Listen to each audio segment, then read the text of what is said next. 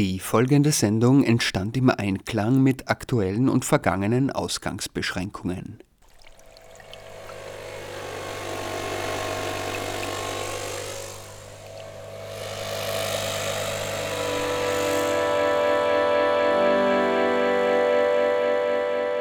Die Gehörschnecke. Die Sendung zum Zuhören.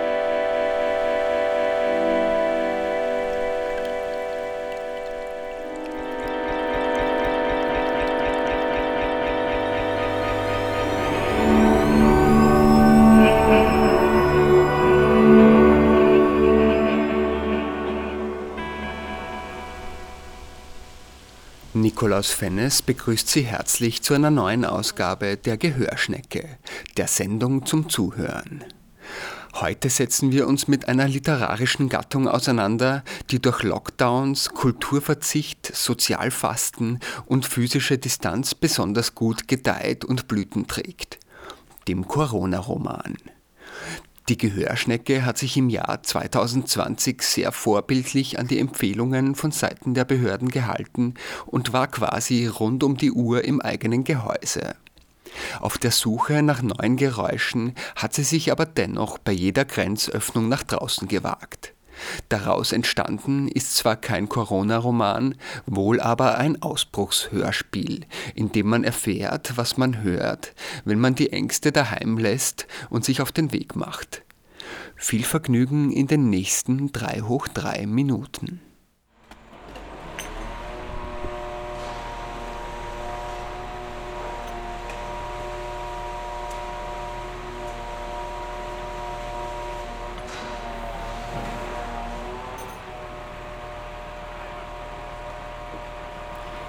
Die Geschichte beginnt Ende Mai in einem gerade erst wieder geöffneten Gastgarten in der Siebensterngasse.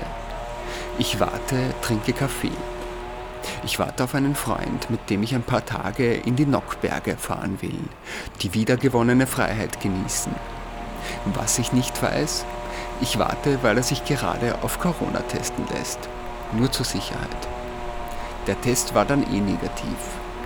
Aber das ist in dem Moment alles egal, weil gegenüber Gleisarbeiten stattfinden und ein LKW mit Baggerschaufelkranaufsatz gerade genüsslich Betonbrösel aus den Lücken zwischen den Schienen kratzt.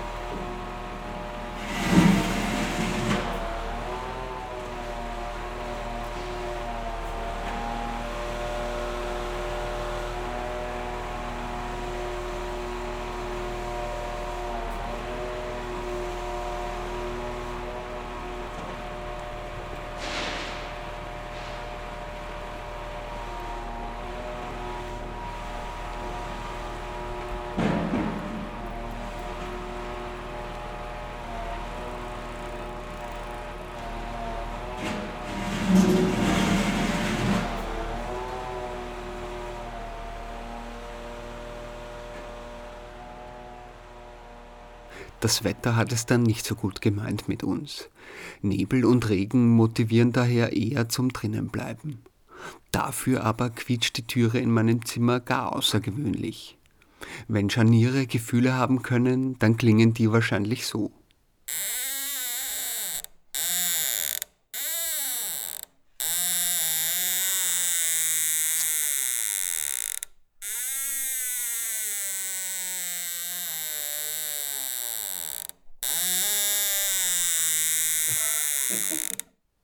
Es scheint fast so, als müsse die Tür alles kommentieren, was ein- und ausgeht.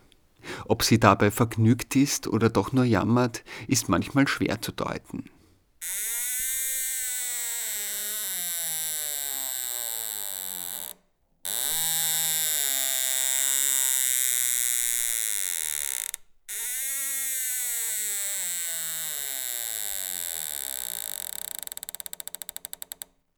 Am dritten Tag bekommt sie dann ihre wohlverdiente Ölung und verstummt für weiteres.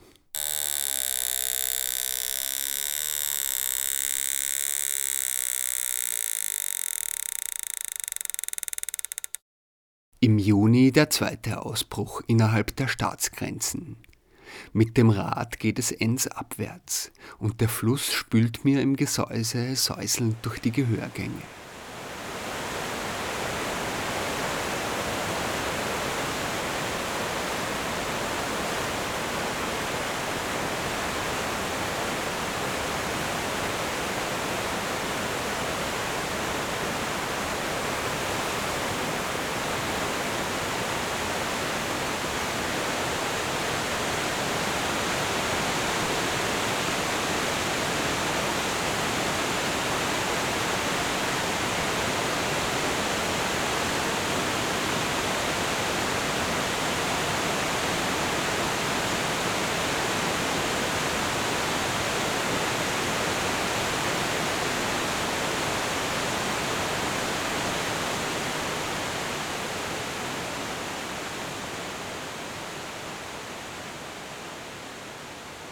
Bevor die Enns in die Donau mündet, trifft sie sich noch in Steyr mit der Steyr, die auf vielen Etagen die Stadt durchfließt.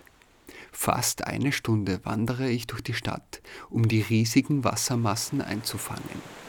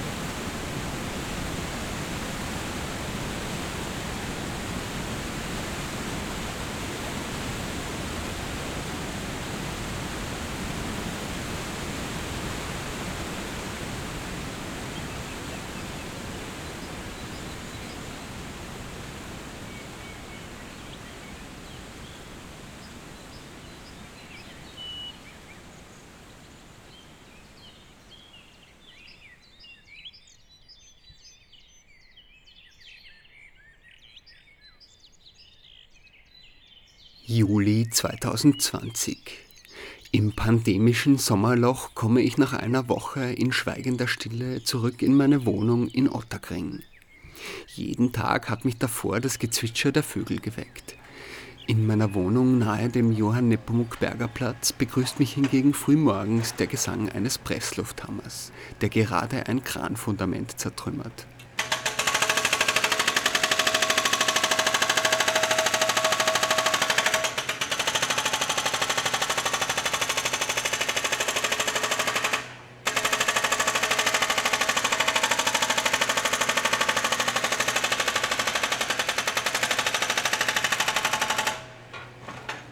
Etwas später stehe ich mit Aufnahmegerät und Gehörschutz direkt daneben, um eine optimale Aufnahmequalität zu haben. Eine ältere Frau geht vorbei und schüttelt verständnislos den Kopf.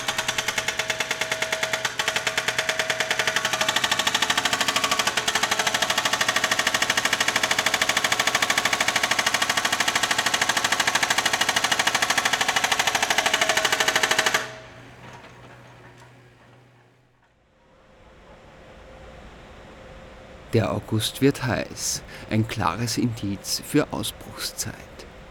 Zu zweit mit dem Fahrrad ans Meer laut der Plan. Der Akzent liegt auf Meer, deswegen geht es den ersten Teil der Strecke mit dem Zug.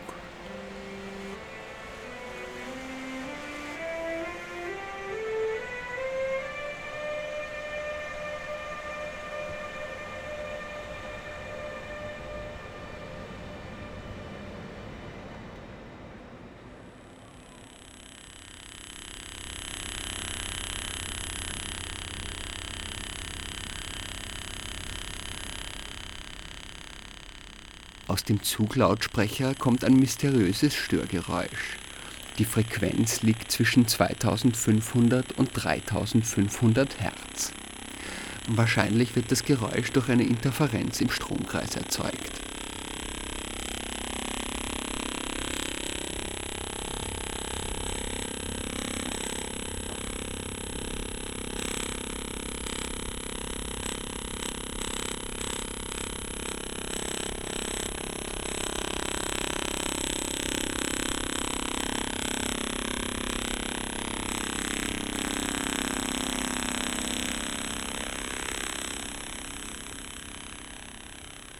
Genervter Fahrgast steht nach einiger Zeit auf und setzt sich auf einen anderen Platz. Allerdings kommt das Geräusch aus allen Lautsprechern im Waggon. Erst als der Zug an der slowenischen Grenze umgekoppelt wird, verschwindet es.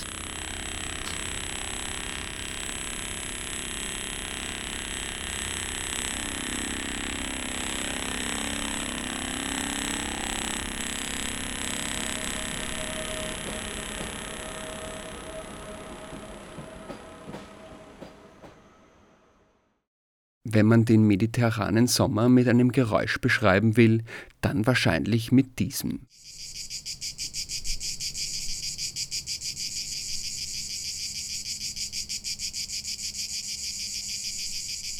Interessant ist, dass das Zirpen der Zikaden nicht so laut und dominant wirkt, wenn man vor Ort ist, als wenn man es auf einer Aufnahme hört. Meine Theorie ist ja, dass das Zikadenzirpen psychoaktiv wirkt und wie die Rasseln von Schamanen Trancezustände einleiten kann.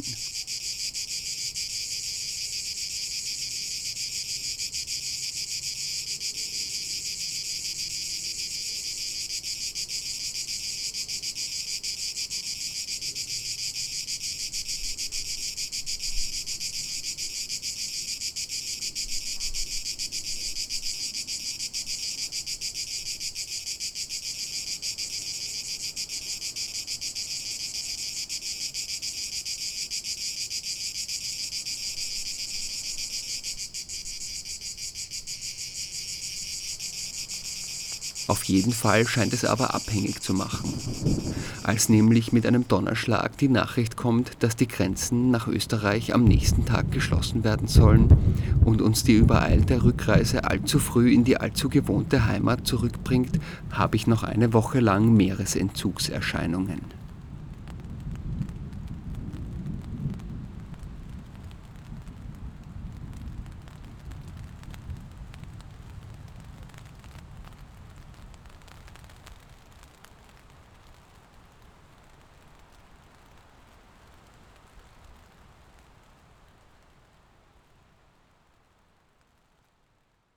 Im September werden die Entzugserscheinungen nach einem Foto aus Venedig, das eine Freundin im Internet großzügig teilt, wieder spürbar.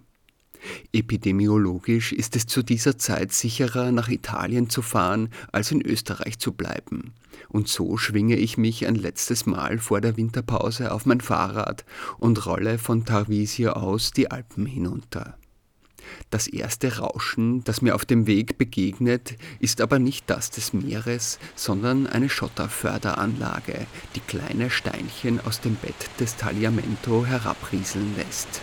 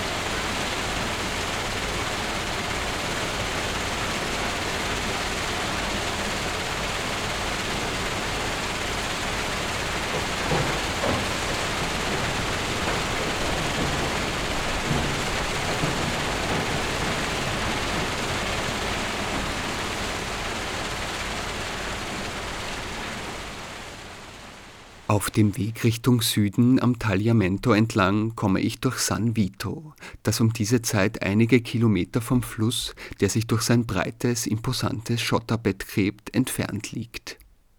Ähnlich wie Steyr ist auch San Vito vom Klang des Wassers geprägt. Hier ist es aber kein dröhnendes Fallen über Schwellen und Wehre, sondern ein kontinuierliches Fließen und Gluckern, das unablässlich von den vielen Brunnen an Häuserecken und auf Plätzen her klingt.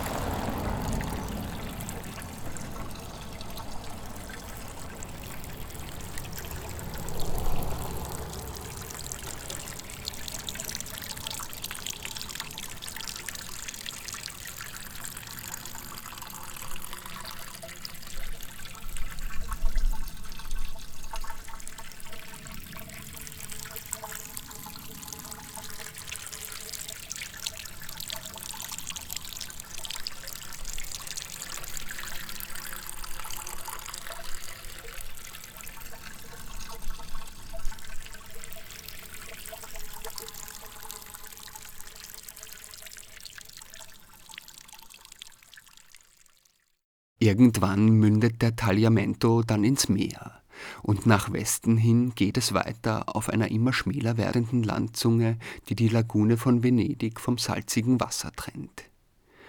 Als ich am Maxi-Supermarkt vorbeifahre, höre ich ein seltsames Geräusch, das an ein quietschendes Förderband erinnert. Auf der Suche nach der Quelle dieses Geräusches entdecke ich das Gerüst eines Sendemastens, der hoch in den Himmel ragt. Es sind aber dann doch keine elektromagnetischen Todesstrahlen, die sich funkensprühend über das Land verteilen, sondern ein Schwarm Vögel, der sich dort lautstark diskutierend versammelt hat.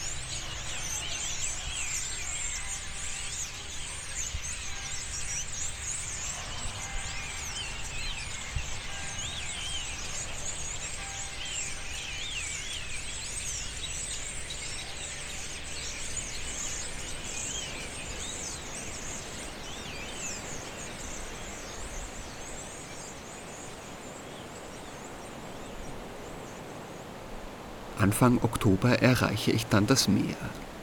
Ein Vorteil der späten Jahreszeit ist, dass man die Adriaküste über große Strecken für sich alleine hat. Nachteilig ist hingegen, dass auch die meisten Campingplätze schon geschlossen haben. Und Wildzelten kann in Italien recht teuer werden und ist auf dem schmalen, dicht bebauten Landstreifen nur schwer möglich. Obendrein ist ja auch der Tourismus eine der am stärksten von den wirtschaftlichen Folgen der Pandemie getroffenen Branchen. Da ist ein bisschen Unterstützung auch angebracht. Leider ist der einzig offene Campingplatz an diesem Abend das Villaggio San Francesco, ein Fünf-Sterne-Camping-Resort, das in der Hochsaison mehr Einwohner hat als die meisten Siedlungen in der Umgebung. Normalerweise würde ich darum einen großen Bogen machen, aber in der Spätsaison sind auch die fünf Sterne erschwinglich und das Campingdorf ist angenehm ausgestorben. Zum Gelände gehört auch ein eigener Abschnitt des endlosen Sandstrandes und kurz nach meiner Ankunft stehe ich schon im Wasser und lausche den Wellen mit ihren Schaumkronen, die im seichten Wasser wie perlender Champagner knistern.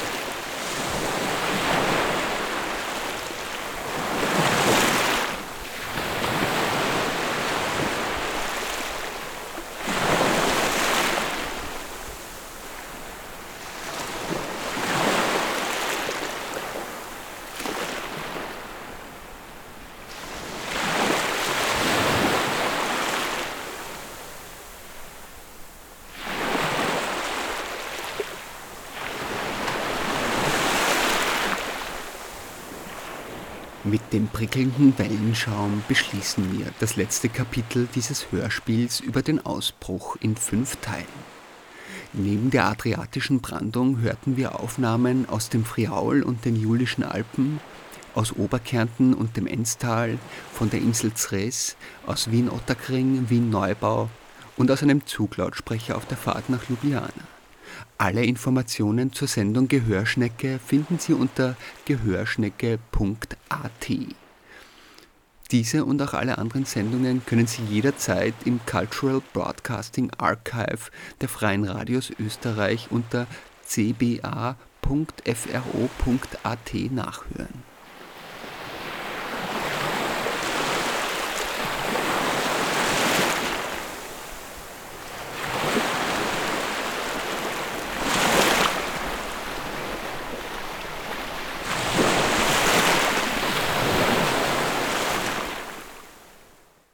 Epilog Anfang 2021, mitten im dritten Lockdown. Die Grenzen sind dicht, die Bewegungsradien werden immer mehr eingeschränkt. Wenn auch vieles ungewiss ist, eins bleibt sicher. Ausbrechen lohnt sich. Raus aus der Wohnung, auch wenn es draußen kalt ist, die Sicht schlecht und der Himmel grau.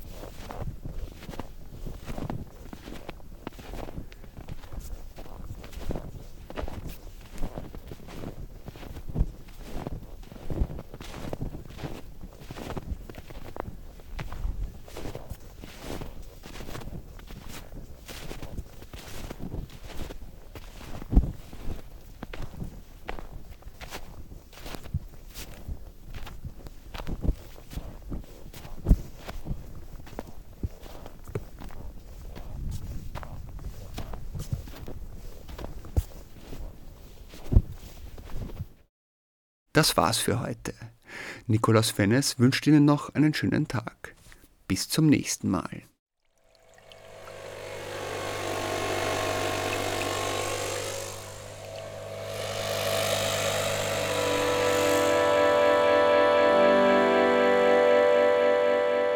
Die Gehörschnecke. Die Sendung zum Zuhören.